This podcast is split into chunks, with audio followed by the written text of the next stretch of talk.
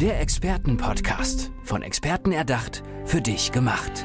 Experten aus nahezu allen Bereichen des Lebens geben wertvolle Tipps, Anregungen und ihr geheimes Know-how weiter.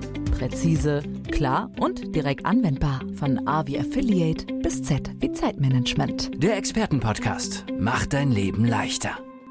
Was passiert eigentlich mit meiner Familie, wenn ich einen Unfall habe? Und wie kann ich da vorsorgen? Finanzberaterin und Generationenberaterin Kathy Matz Townsend hat Antworten für uns heute. Kathy, schön, dass du da bist. Hallo. Vielen Dank für die Einladung. Wir haben eben schon mal über den Begriff Notfall so ein bisschen hin und her gesprochen, Notfallplanung. Und da hast du gesagt, ja, viele Leute denken im Notfall, denken ja erstmal an andere Katastrophen, ne? Aber die eigene Familie, wenn da was passiert, das ist ja eigentlich die wirkliche Katastrophe, ne? Vielleicht erzählst du einmal wirklich, was das für dich bedeutet, was du in deinem Job machst. Ja, man kann sich nur vorstellen, dass man eine längere Reise, so sechs Monate Weltreise machen möchte. Und was tut man dann?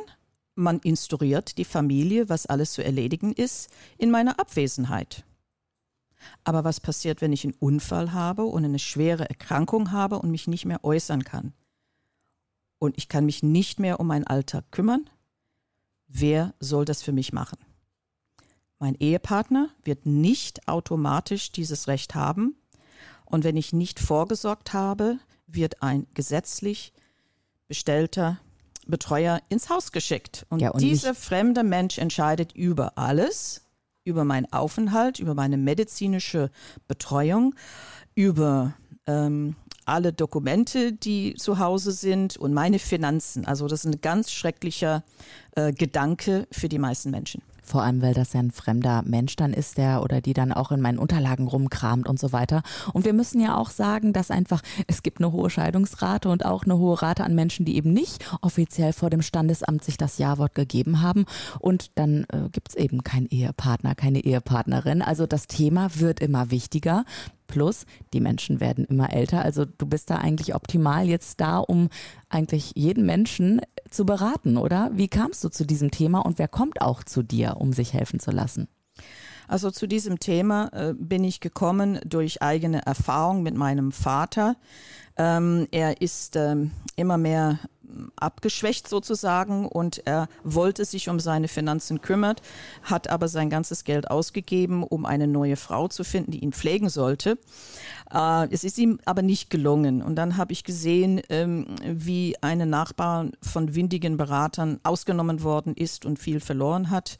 Und ein dritter Fall, wo eine Freundin jetzt mittellos ist, weil ihr Mann damals Demenz hatte und hatte eigentlich ihr nichts hinterlassen und auch gar keine Macht gegeben. Also es ist alles furchtbare Sachen, die passieren können. Und da ich Finanzplanerin bin, habe ich entdeckt, dass dazu gehört, um das Vermögen dann zu schützen, muss ich auch Vorsorge machen, damit dann jemand anders das macht, was ich gerne hätte. Also meine Selbstbestimmung geht nur, wenn ich eine Vorsorgevollmacht, bevor was passiert ist, ausgestellt habe. Und das ist eine große Verantwortung für die Bevollmächtigten oder Bevollmächtigte. Und deshalb kam dann die Idee auf, wir müssen dann mehr begleiten und nicht nur diese Vollmachten erstellen lassen von Rechtsanwälten, sondern eine sogenannte Notfallplanung, dass derjenige, der das übernehmen soll für mich, wenn mir was passiert, dass er weiß, wo sind meine Unterlagen, wen muss die oder der dann kontaktieren, äh, wer soll dann ähm, Sachen für mich erledigen. Mhm. Jetzt hast du schon einige Dinge auch genannt. Ich würde gerne mal ins Detail gehen. Natürlich, die Menschen, die sich helfen lassen wollen, die können zu dir kommen, Kathy Matz Townsend, und sich eben beraten lassen, auch präventiv natürlich schon, mhm.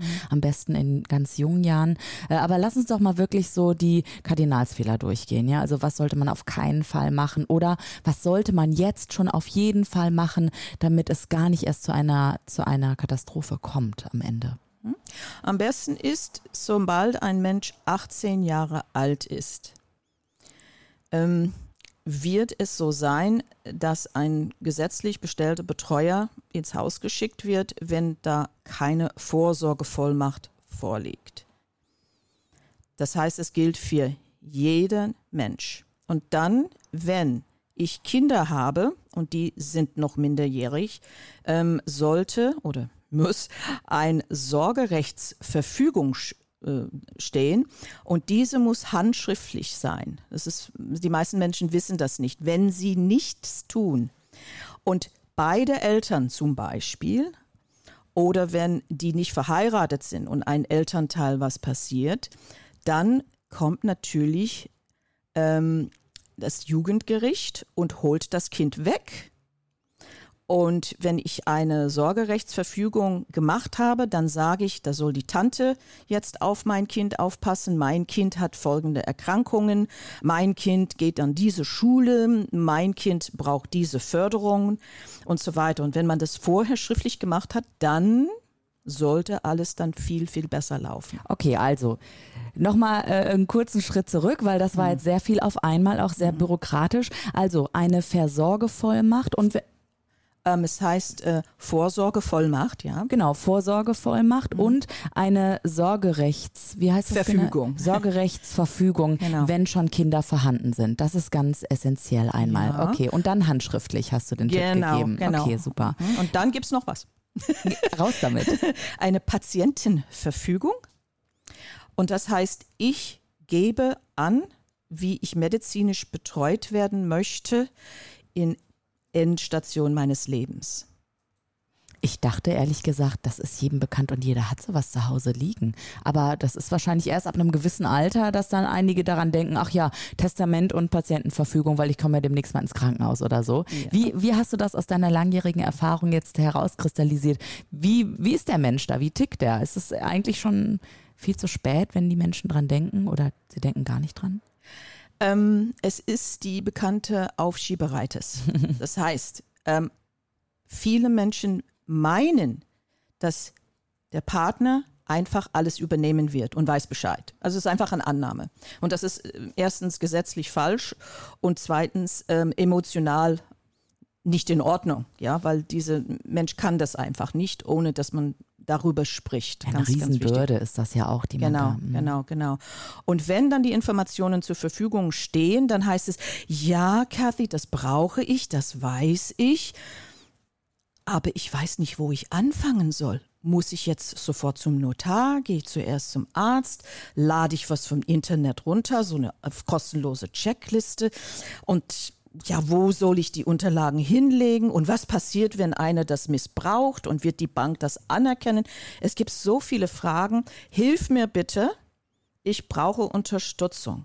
Und das ist, wo ich dann unterstützen kann. Ja, in der Generationenberatung. Und wie spielt dann ähm, dein Part als Finanzplanerin mit hinein dann auch? Du kommst wahrscheinlich aus den Finanzen, oder? Das ist korrekt. Ja, seit 1900, von dir. Genau, seit 1988 äh, bin ich in Deutschland äh, Versicherungsmaklerin und ähm, habe dann danach die IHK-Prüfung gemacht für Generationenberatung, weil das sehr, sehr wichtig ist und bin immer unabhängig unterwegs.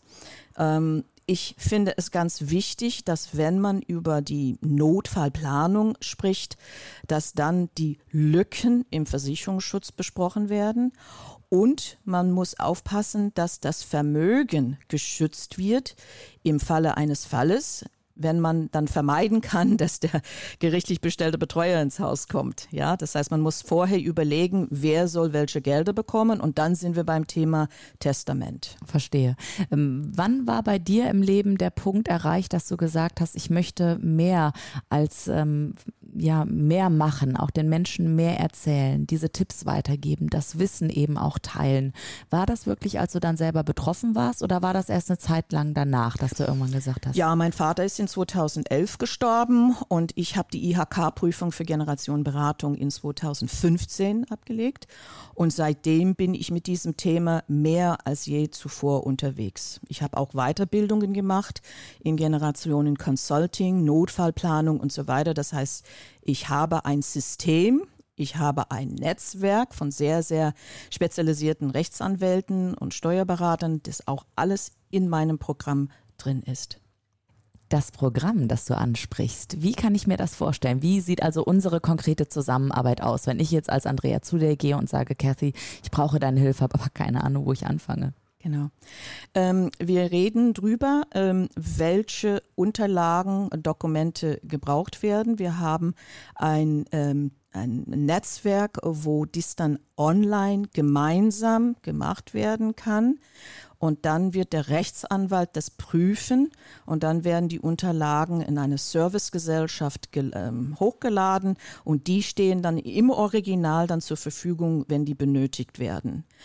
Die Notfallplanung machen wir gemeinsam. Wir können das entweder auf Papier machen oder wir machen es gemeinsam online. Und das heißt, es wird alles gesammelt, was der Mensch an zum Beispiel Abonnements hat und die Verträge vom Mietvertrag und äh, alle Versicherungen und alles, was dazugehört, damit der Bevollmächtigte da nicht einfach keine Ahnung hat, was los ist. Mhm. Also es ist wie ein zweites Leben leben. So, sehr, so sehe ich das. Und was wir tun ist, wir bereiten alles vor, damit diese gewählte Person dann das zweite Leben so ähm, organisieren kann, ohne dass zu viel Stress entsteht. Mhm. Es ist so, ich habe mal gehört, dass der Ehepartner nicht automatisch Zugriff auf das Konto hat von Correct. dem Ehepartner. Das ist wirklich so? Ja. Da muss man auch also eine Vollmacht vorher fertig ja, machen. Ja, ja. Normalerweise ist es so, dass die Banken ungern eine normale Vorsorgevollmacht anerkennen wollen. Also die könnten Probleme machen und das kann natürlich zu Katastrophen führen. Also wir raten immer, ähm, zur Bank zu gehen. Das muss man halt persönlich machen heutzutage, immer noch. Beide Personen müssen dabei sein und dann bevollmächtigen sie einander sozusagen quer. Diese Unterlagen sind bei der Bank und dann, wenn es knallt, dann wird das anerkannt. Wenn wir zusammenarbeiten, wie lange dauert das ungefähr? Ist das ganz schnell in der Woche erledigt oder begleitest du einen dann wirklich über Wochen oder Monate oder dann, wenn eben die Krise vielleicht auch eintrifft? Mm, wir haben das so vorgesehen, dass im Rahmen der Finanzplanung, dass die Notfallplanung dann praktisch dann dran gesetzt wird, wenn der Finanzplan fertig ist. Dann machen, dann reden wir darüber, dass wir eine Notfallplanung machen und dazu gehören dann diese sogenannten Vollbacht. Also sind so drei Schritte. Und äh, den, den Aufwand ist so, dass man ungefähr, würde ich schätzen, zwischen drei und sechs Stunden braucht insgesamt.